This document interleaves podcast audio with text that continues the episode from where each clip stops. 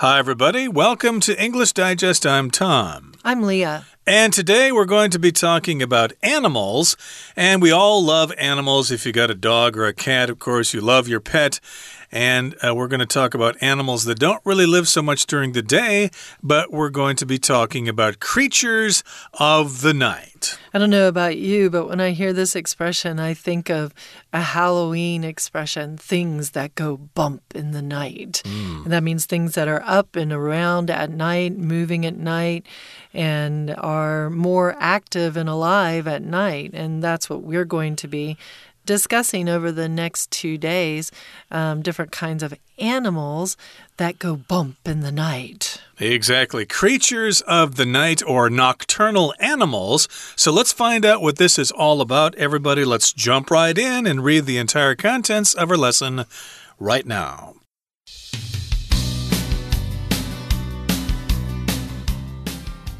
Every night, as the sun sets, another world starts to stir. As you prepare to slip into slumber, some animals are just emerging from it. With the songbirds asleep, the silence of the night is easily shattered by an owl's hoot or a wolf's howl. These nocturnal creatures dominate the land while the rest of the world sleeps. The reason some animals prefer night to day is simple survival. Since many predators hunt during the day, their prey will have better chances of surviving at night. Some predators might have an easier time pursuing prey at night, taking advantage of the lack of competition. Cooler temperatures at night make hunting much less exhausting, too. Nocturnal animals have evolved traits that provide advantages for nighttime existence. They often have much larger eyes, for example, Owls, in particular, have eyes that make up 3% of their body weight. They also have more rod receptors in their eyes, which provide better black and white vision for hunting in the dark. Sense of smell is another favorable adaptation. Foxes, rats, and a large number of insects rely on their noses to help them find food at night. Still, another essential trait for nocturnal predators is hearing.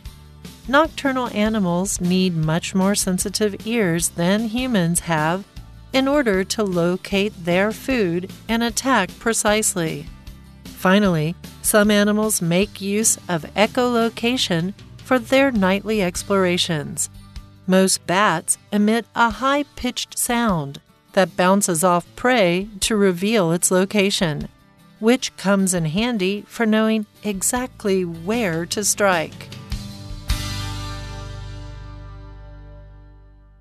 Okay, let's talk about creatures of the night. And every night, as the sun sets or when the sun goes down, another world starts to stir. It starts to become active. And as you prepare to slip into slumber, some animals are just emerging from it. So here we've got the word slumber, which basically means sleeping, the state of sleeping. So you're preparing to slip into slumber. You're preparing to go to sleep, basically, to go to bed. But when you're doing that, some animals are emerging from slumber. To emerge means to come out of something. So they were just sleeping during the day and now they're waking up to be creatures of the night. I love this expression, slip into slumber, because if you think about it, when you're laying in bed and your eyes are starting to close, you really do kind of slip from being awake into being asleep. You're just kind of falling into it. That's why they call it fall asleep, also, right? Slip into slumber. It's very cool and it's got that alliteration where you have the two S's slip into slumber. With the songbirds asleep, oh, we've got more alliteration, right? Mm. So we're keeping that S showing up everywhere. Alliteration is when you take the same sound, um, normally a or definitely a consonant sound, and you repeat it multiple times to kind of attract the reader. So slip into slumber, songbirds asleep, silence, right? It's quite fun. Um, with the songbirds asleep, the silence of the night is easily shattered by an owl's hoot or a wolf's howl. So the songbirds are asleep. The birds that are out there during the day, well, they've gone to sleep at night. Their, you know, their head is tucked under their wing. They're taking it easy. And the silence of the night, because at night everything gets quite quiet, right? There's not a lot of people going around. There's nobody going to work as much. So it's quite quiet out there. And that is easily shattered. That silence of the night is easily shattered. Shattered means to be broken into thousands of pieces. And when silence is shattered, it means that something noisy comes and, and breaks the silence, right? It just shatters it, it destroys the silence. Indeed. So you've got songbirds going asleep. Songbirds, of course, are birds that sing, and there are lots of such birds here in Taiwan, and you don't hear them at night. So they've gone to bed. And of course, then you have this silence, but then what you get is an owl's hoot. Uh, if you happen to be in some kind of a rural area or maybe a forest or something, I haven't really heard too many owls' hoots. Yeah, you hear them every once in a while, but uh, not too often. You don't certainly don't hear that very much, very much in the city. No. But uh, yeah, it's been shattered by the owl's hoot. Uh, so this uh, loud hoot sound, hoo hoo, as you said, uh, shatters the silence. It destroys the silence because then there's a sound there. Or you might get the howl of a wolf, which you certainly won't hear here in Taiwan, but hey, you might hear that in other parts of the world, uh, like in Canada or the USA. I think they've even got them in Europe too, right?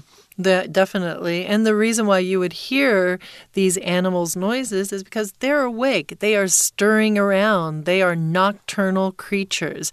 So, nocturnal means creatures that are active at night.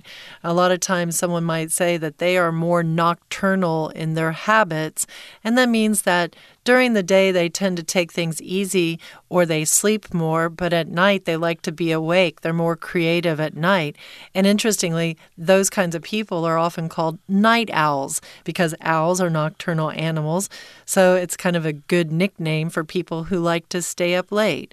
These nocturnal creatures dominate the land while the rest of the world sleeps. So if you think about it, when everything's quiet out there and you're asleep, well, somebody else or something else gets to go out there and be the boss. And if you're the boss, well, you're dominating, you're taking control over an area and you're showing your power over that area. So nocturnal animals get to be in charge when everybody else is asleep. Right, to dominate, you might uh, use that to describe a certain sports team. Oh, they dominated the second half and they won the game as a result. So here the nocturnal animals dominate the land, they're in charge, and then the rest of the world is asleep. Okay, now here in the next paragraph it says the reason some animals prefer night to day is simple survival. So this is a pattern here to prefer something to something else. I prefer rice to noodles, for example, you could say. I prefer hamburgers to pizza or whatever. So in this particular case, some animals prefer night to day, and there is a reason for that, and that is survival. If you stay awake at night, at least for some animals, you have a better chance of staying alive. And you notice with this sentence, they say the reason is, and you have the colon here. And then what's on the other side of the colon is really the reason, right? So the reason is simple. What is the reason? Colon, it is survival. Since many predators hunt during the day, their prey will have better chances of surviving at night. Now, predators are creatures that hunt other animals and live off of the meat of those other animals to survive. So, a lot of times we think of a predator in movies as being the bad guy who's going out to kill other people who will be their prey. Um, that, and that's always kind of a scary, scary situation. So, predators can be quite scary because they go after other living creatures. Um, and predators, well, since many of them hunt during their day, well, at night, their prey will have better chances of survival. Prey here being the thing that predators catch.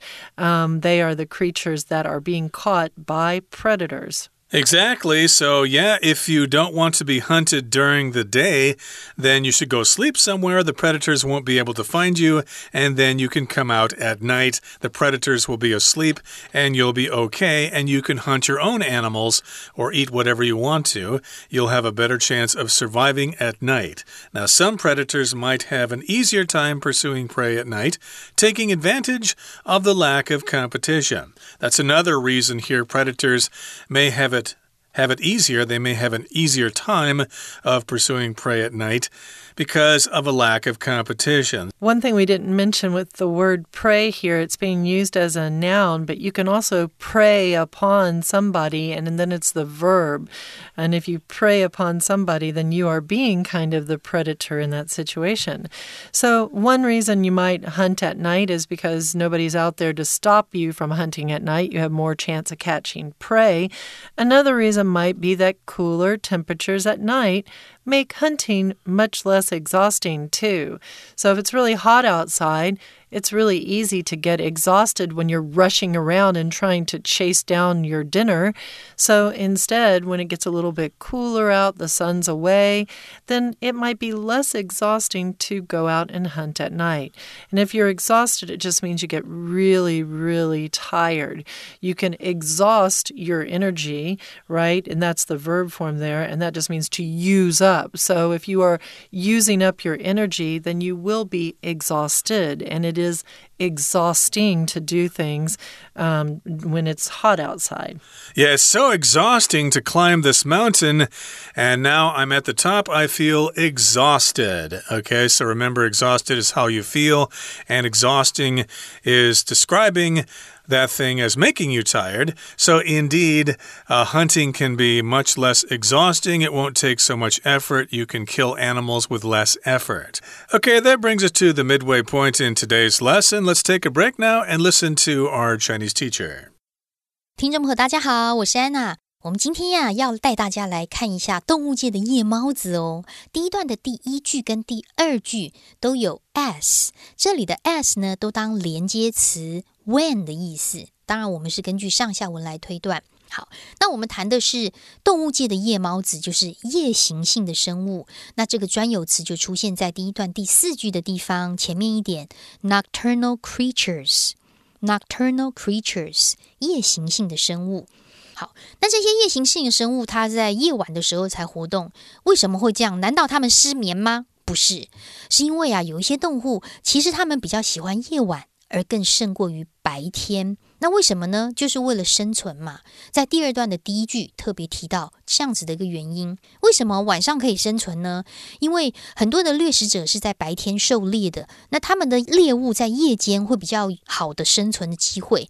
那他们的猎物在夜间活着。那么夜间的生物呢，相对的，它就有比较多的食物，而且竞争者也少。好，所以我们看一下第二段第二句第一个字的 since，在这里可不是表示时间哦，而是 because 表示原因，它同样也是个连接词。也就是说，在英文当中，其实 since 当连接词就是两个意义。第一个是自从加时间，第二等于 because 加上一个原因。那么怎么样判断呢？就是从整个句子当中的文意去做一个判断。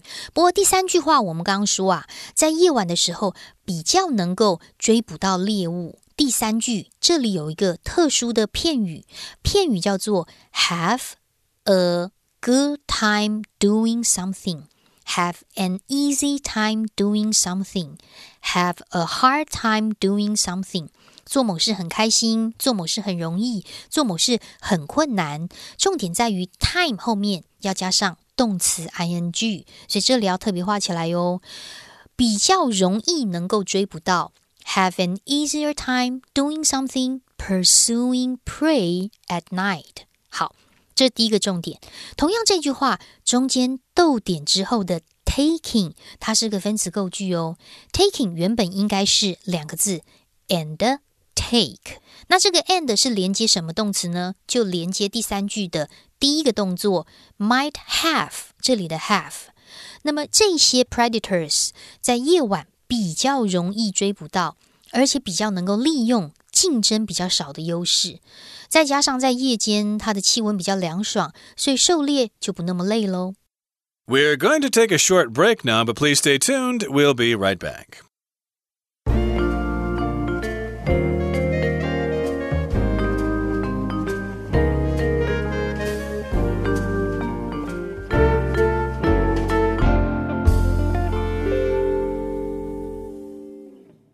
All right, we're back again, and now we're going to continue on. Nocturnal animals have evolved traits that provide advantages for nighttime existence. So, nocturnal animals, animals that are active at night, have evolved, have developed traits that provide advantages for nighttime existence. We all have been evolving throughout history. All sorts of creatures, all sorts of plants are constantly evolving or developing in new ways and not developing in other ways because of our environments. I love this word evolved. It reminds me of a Super Mario Brothers movie um, where there is a bad guy who's got his Devo gun. So evolved means to develop. Devolve or uh, devolution means to kind of go backwards in time and to kind of uh, you know get worse as you as you go on. So evolution means kind of improvements over time. Devolution means going backwards. And in Super Mario Brothers, he's got a Devo gun and he goes and he shoots people with it, and they kind of devolve into a previous you know creation of who they are. So a human might become a chimpanzee or something like that. It was kind of a funny concept in the movie. Nocturnal animals have evolved traits, have evolved characteristics that give them advantages for nighttime existence or survival. Right, so this has happened over thousands of years. They've developed these traits and that gives them some advantages to hunt at night. It gives them some advantages for nighttime existence, so it's better for them to be active at night and not during the day. Now, they often have much larger eyes, for example. So, when we think of nocturnal animals, of course, one of the first animals that comes to mind is the owl.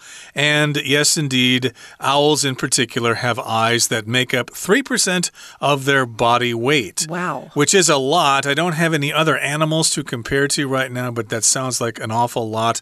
They do have very big eyes, so their eyes are very important, and that's an example of evolution, giving them bigger eyes so that they're better able to survive at night. And their eyes are not only just big, they also have more rod receptors in their eyes. Okay, so rod receptors, what do they do? They provide better black and white vision for hunting in the dark. So they not only have big eyes, they also have these rods in their eyes. A lot of times we talk about rods and cones. Rods are for low light, cones are for higher light levels and rod receptors. So that's the way that your eyes receive light. They receive it through the rods and the cones, and these provide better black and white vision for hunting in the night. When we talked about receptors, we talk about things like, I don't know, solar power receptors, or maybe in a camera, I think you've mentioned before, Tom. Mm hmm. That, uh, yeah, it could be the sensor or something, something that responds to like light or heat or something like that. So, it's a receptor, and we use this in uh, biology a lot, especially when we talk about our eyes. We have different color receptors in our eyes. Some animals don't have as many, so they're uh, not able to see so many colors. Uh, so, these are called rod receptors, and they have more of them in their eyes, and that provides them with better black and white vision for hunting in the dark. So, I guess they still can't see colors, but uh, black and white is better than nothing. Mm. They can see at night, they can see in the dark, whereas for us humans, we couldn't see anything. It would be all dark, but they can see something, so they can hunt it, swoop down, and get it. Sense of smell is another favorable adaptation. So sense of smell, we've talked about, you know, you know, different elements in your eyesight that might be good adaptations to help you hunt at night. An adaptation is a uh, something where your body or you know something that you are doing but something where your body has adapted or uh, changed itself to be able to handle its environment better. So, one adaptation that your body might have made over time is that your brain has become more complex to handle more complex thought. That's a gradual adaptation as our bodies have evolved. You can also make adaptations in your day to day life to be able to handle your day to day life better. For example, if you like to go out camping and you want to collect water so that you don't need to go to a shop and buy water, then you might make something to catch water, rainwater, and that would be an adaptation you've made to your tent so that it can catch water better and you can survive on the land. Right, or it could be a version of something like the film adaptation of a novel, for example. Some people say the film adaptation of Stephen King's novel The Shining was better. Uh, that uh, is kind of a matter of opinion, but in any case, that's what an adaptation is. And the sense of smell is another favorable adaptation, something they've evolved to have, and they can smell really well. Not the owls here, but some other animals. We've got foxes, rats, and a large number of insects, they rely on their noses to help them find food at night. So, yes, indeed, evolution has improved the sense of smell in some animals, such as foxes, such as rats, and lots of different kinds of insects. And all of these animals depend on their noses to find food at night. They've got really sensitive smelling.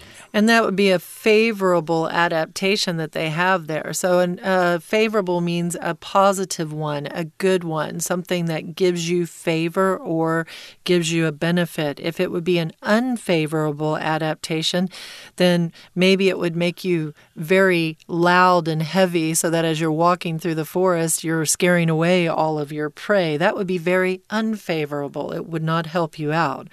Still, another essential trait for nocturnal predators is hearing. So, another thing that really helps them out is hearing. Well, how does that work? Nocturnal animals need much more sensitive ears than humans have in order to locate their food and attack precisely.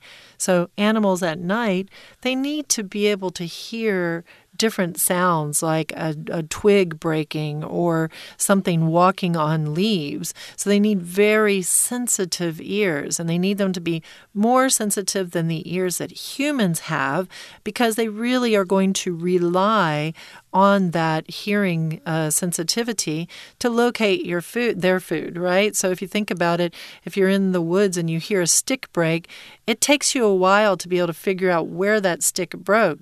But an animal has to be better at that because they need to attack right away so they can catch that food and be able to eat it. Right, so we've talked about the sense of smell, we've talked about the sense of sight, and now we've got the sense of hearing, and that's essential. It's important for nocturnal animals. Nocturnal animals need much more sensitive ears than humans have in order to locate their food and attack precisely. So here we've got the word precisely. It's an adverb here. It just means in exact terms, the exact way it's supposed to be. And I'm imagining that they attack right to the uh, right down to the uh, single millimeter of the location mm. of the actual animal that they're hunting, like uh, bats with their echolocation, which we'll talk about in a second here. They can zero in on their target and attack precisely. They won't be off one millimeter. So, finally, some animals make use of echolocation for their nightly explorations. So, echolocation is kind of a self explanatory word, right? You get an echo of sound coming into your ear echo, echo, echo, echo, bong, it gets into your ear. And from those echoes of sound, you can go, oh, I know exactly where that prey is. If I go 100 meters in this direction, it's going to be there and I can eat it. So they need uh, that echolocation and they use it for their nightly explorations. Exploration here just kind of means a travel out, an adventure. A lot of times is what exploration would be. You think about different explorers in history who have gone off in ships and found new lands as they were on their explorations these explorations are really um, these animals' attempts to find dinner. Right. Exploration is most often used as kind of a concept, the exploration of space, for example, but here we're using it as a countable noun. A nightly exploration, which of course refers to when bats or foxes or whatever head out and look for prey. They're exploring for prey, so it's their explorations. And most bats emit a high pitched sound that bounces off prey to reveal its location, which comes in handy. It's useful for knowing exactly exactly where to strike. So, okay, that brings us to the end of our explanation for today. It's time now to listen to our Chinese teacher. 当然，这些夜行性动物啊，它们身上有一些特征，所以它们在晚上其实是比较容易生存的。我们接下来看到第三段第一句的地方有一个限定用法的关系子句，先行词是 traits 特征。 那么关系子句就从后面的 that 一直到句尾的地方。那么它们有这样子的特征之后呢，当然在夜间生存比较有利。比如说眼睛可能比较大，比如说猫头鹰，猫头鹰它的眼睛居然就占了体重的百分之三呢。同样这一段第二句，我们看到猫头鹰的眼睛占体重百分之三。在这一段当中，第三句我们看到有一个限定用法的关系子句，先行词就是 eyes 眼睛，眼睛怎样呢？占了体重百分之三，限定用法关系子句从 that 一直到句尾的地方，而且啊，猫头鹰的眼睛有更多的视感感受器 rod receptors。那么这种视感感受器呢，就让它在黑暗当中有比较好的黑白视觉。接下来的第四句看到的是补充说明的关系子句，先行词是 rod receptors in their eyes，逗点之后的 which。当然，就代替的是眼睛当中的视觉感受器、视感感受器。那么，一直到句尾的地方都补充说明，这样子黑白视觉在夜间是比较好的、比较有利的。当然，除此之外呢，还有嗅觉，比如说像狐狸啊、老鼠，大量的昆虫其实是靠着鼻子在夜间寻找食物的。那我们现在提到了这些 nocturnal creatures 夜行性的生物。它的一些生物的特征，第一个 sight 视力，第二个 smell 嗅觉，那么第三个在第四段的地方出现了，就是听力。不过第四段呢，一开始用的是 still another。我们如果提到列举的时候，逐一的列举某样人事物，第一个会用 one，第二用 another。第三才会出现 still another。当然，我们根据文意的判断已经很清楚了。提到视觉，提到嗅觉，所以第三种 still another。另外一种重要特征就是听觉啦。比如说呢，有一些动物就会用 echolocation 回声定位来进行探索。像大部分的蝙蝠都会发出一种高音调的声音，这样子呢就可以从猎物身上反弹声音，显示位置。就知道要怎么样去做攻击了。所以，我们看一下最后面第四段这边第四句最后第四句的地方，我们看到一个限定用法的关系子句，先行词是 a high pitched sound，后面关系子句从 that 一直到逗点的地方。不过逗点之后，注意还有一个 which 是补充说明，which 则代替的是逗点前面整句话的意思哦。我们明天要看三种夜猫子的动物。明天记得准时收听，我是安娜，我们明天见。That's all the time we have for today, everybody. Thanks so much for joining us, and please do join us again next time for another edition of our program. From all of us here at English Digest, I'm Tom. I'm Leah. Goodbye.